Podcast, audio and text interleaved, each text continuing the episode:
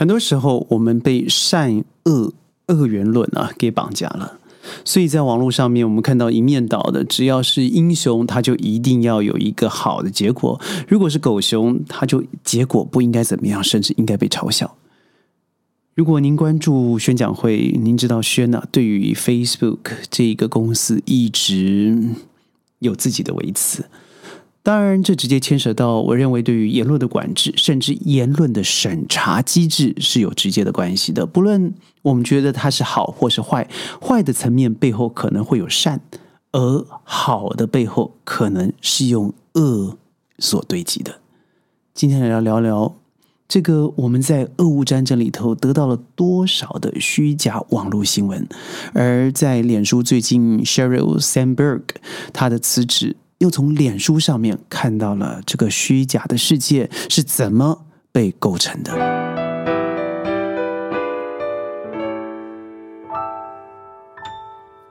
欢迎各位加入今天的宣讲会。我是轩，Sandberg，或许山德伯格，你可能真的不太听过这个人，或许是尤其在内地的朋友啊，因为基对他很陌生。他真正的发迹啊，应该是来自于不是他之前在麦肯锡工作的经验，而是他当初遇到了二十三岁的这个祖克伯，也就是 Facebook 的创始人。两位都是哈佛的毕呃的校友，因为我们都知道祖祖克伯在学校的宿舍。他找出了 Facebook 的前提开始的创业模式，不是创业模式，应该说它的基础技术运作模式的时候，他根本没有任何资金。而当初的开始，祖伯格因为自己应该有机会可以创业，所以。离开了哈佛，而这位 Sandberg 他本身呢就是哈佛的校友，所以在哈佛之后呢，他本身就进入了 EMBA 读书。一九九五年以后取得了这个商业学的一个学位，而之后他的指导论文 Summers 当上了财政部的副部长，他就被延揽为成为幕僚长，一直当到二零零一年 Summers 他本身退休了以后。当时民主党是在大选失利的啊，所以他离开了政政坛以后，他就进入了当时还默默无闻的 Google。对，当时真的是默默无闻。我们都知道，嗯，这个 Google 啊，现在应该是全世界搜寻引擎的始祖，同时在商业化的模式上相当的成功。所以，当 Sandberg 加入了这个 Facebook 以后，从原来只有四个人到四十人，到现在四千人的 marketing 市场团队以后，他把他带了起来。而他一开始，事实上，嗯，这个祖克伯他本身也不太知道到底 Facebook。的商业模式应该是什么？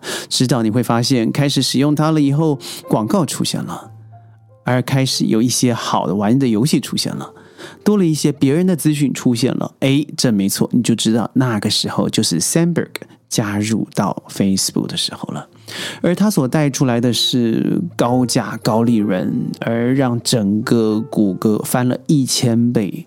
也就是说，现在它虽然改成 Meta，它现在因为很多的负面新闻，从法律公关、内容审核，都让每一个大企业感觉到非常的感冒。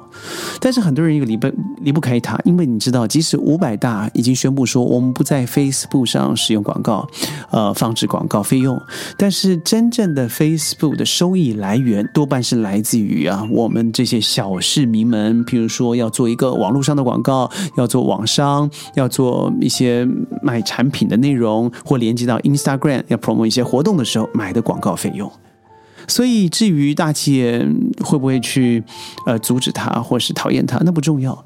但想想看啊，在俄乌战争，想想看，在久一点的我们说的通俄门，也是 Trump 当年呢，本来就是以高度落差的方式输给了 Hillary 他的竞争对手希拉里克林顿，但是他最后为什么赢呢？也就是在 Facebook 上的操操作，所以这个事情在整个 Trump 的任期里头一直缠绕着他，没有停止过。就是通俄门，你是怎么当选的？你操作了什么？那 Facebook 没想到让人家害怕的，并不是原来我操作了 Facebook 就会有结果，更恐怖的是背后所带来的一种恐怖的意识形态，在正确与否之上，更凌驾于这个东西的叫做资本。当我有更多的新闻可投入的时候，那脸书会因你而量身定做，更多的配合你啦，贩卖你的形象啦，让你觉得你是一个优秀的呃领导者啦，甚至你这书籍是非常好的，可以值得阅读的啦。呃，对于本来指鹿为马就是错的事情，他把它当对的事情来贩卖了。为什么他从天堂掉入地狱呢？他之前呢出了一个这个小游戏，也就是在美国前总统 Trump 二零一六年的时候，他在网络上面跑出了一个搜集，事实上他他他说是一种测验了啊，形象测验了，人格测验，于是很多人上去玩了，到最后居然。他把里面参加的五千多万人的资料，当做贩卖给这个很多在做 campaign、在做呃选举操作的这些公司一种分析。所以在剑桥分析，也就是这个英国公司的分析以后，他告诉各位说，他拿着这个免费二零一三年的这个 apps 啊，收集。呃，下载这个内容并没有得得到所有的用户同意，所以这五千万人的资讯就被拿来使用，说啊，什么年龄层会想投给什么样的人？呃，三十岁四十岁最关切的议题会是什么？而十九岁到二二到三十岁的手头族，他最关心的又是什么？什么东西最吸引他？所以，他俨然给你一个游戏，但事实上是要让你有更多透露自己真实想法的机会，让这些人把你的机会买掉了。于是，Trump 当选了。所以这一次被嗯剑桥给给给揭秘了以后啊，他真的是。往下掉，名声让人家觉得不是下滑而已，觉得他是一个为虎作伥，甚至完全违反了当初让每个人当自己的可能。所以我们都知道嘛，Meta 现在改向了元宇宙，但元宇宙的会议，Samberg 他本身根本没有参与。为什么？很显然的，他和祖克伯两个人早已貌合神离，心里头是分道扬镳了。说回来好了，为什么这和俄乌战争有关系呢？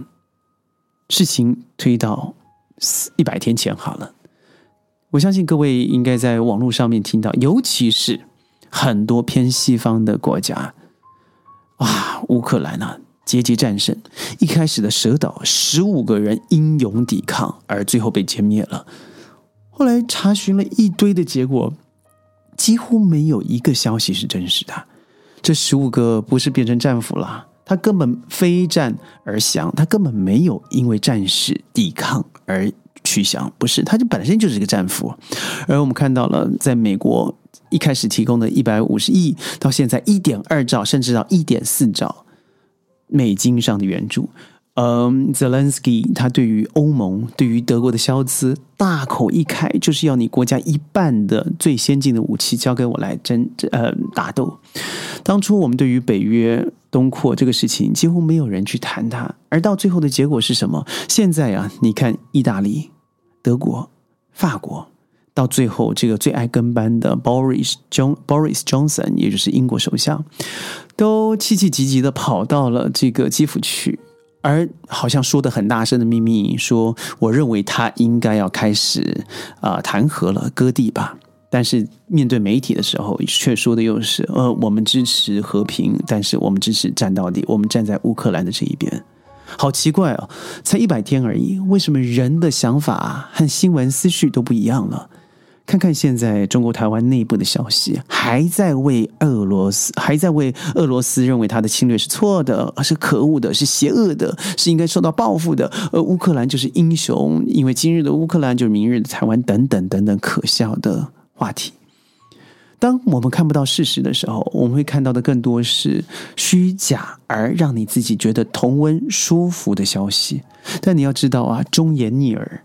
很多消息对你的胃，但不见得它对全世界的事实。很多时候，时间最容易伤害的叫做真相。当我们说的越来越多，讲的越来越多，看的越来越多，那不见得你得到的事实是越来越多的。它要靠你真的去用每一个资讯抽丝剥茧，不一样立场的媒体。或是我们现在知道很多的网红啊，就是风向指标者，他所说的每个不一样的倾向，还有他说法、年龄层都会有不一样的看法，您才可能得到最后的结果。那您说，宣哲和我有什么关系呢？当然有啊！看看现在的通货膨胀好了，在嗯德国百分之七点九，在英国百分之八点四，而美国在这数字之上。而我朋友在纽约加油，他现在三百块钱加满他一桶普通的 Sedan 车子，他告诉我活不下去了。这些都在我们身旁持续的发酵，而你不要说我在天边呢，我哪里受了影响？No，就是因为全球化以后，现在您看我之间呢，真的只差一个几小时的距离而已。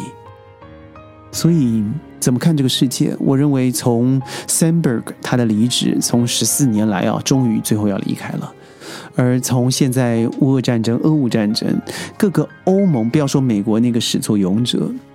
到了现在的方济各，也就是教宗，他说：“我不是一个你们到了南美找到我，而我不是一个正统的从欧洲出生的这个教宗。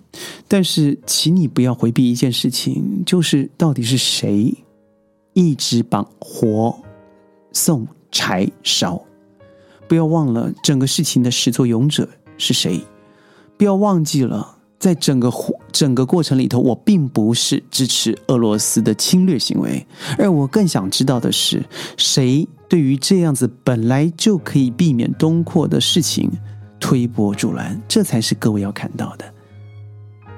方济各先生，他以自己的高度，我觉得他应该是我虽然没有宗教倾向，但我对于他很多的发言，他跳脱原来传统，尤其是天主教的教宗发言的方式。我真的心存感激，而且敬佩，有至高无上的尊重。他发话了，他说话了。那欧盟这些领袖们，你听到了吗？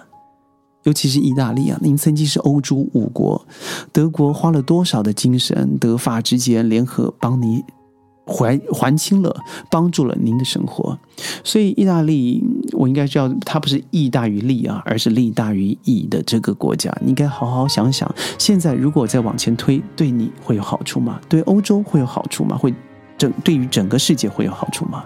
回到原点，我们的网络新闻骗了我们，所以从一开始到了现在，我们真的不知道事实为何。但是有一个东西是重要的，俄罗斯现在得到了更多的。在天然气上、原油上面的购买是以前的将近百分之三十的成长，而现在的通货膨胀，您我都因为美国的大量印钞而买单，而下一步可能就是亚洲式的北约了。这是什么东西呢？也是经由网络所传出来的虚假消息吗？那可不止，那是有一个总统所带领出来的虚假消息。这我们就留在下一集聊一聊了。我是宣宣讲会，如果你喜欢的话，记得转发、订阅、点赞，强烈推荐。我们下次再见，拜拜。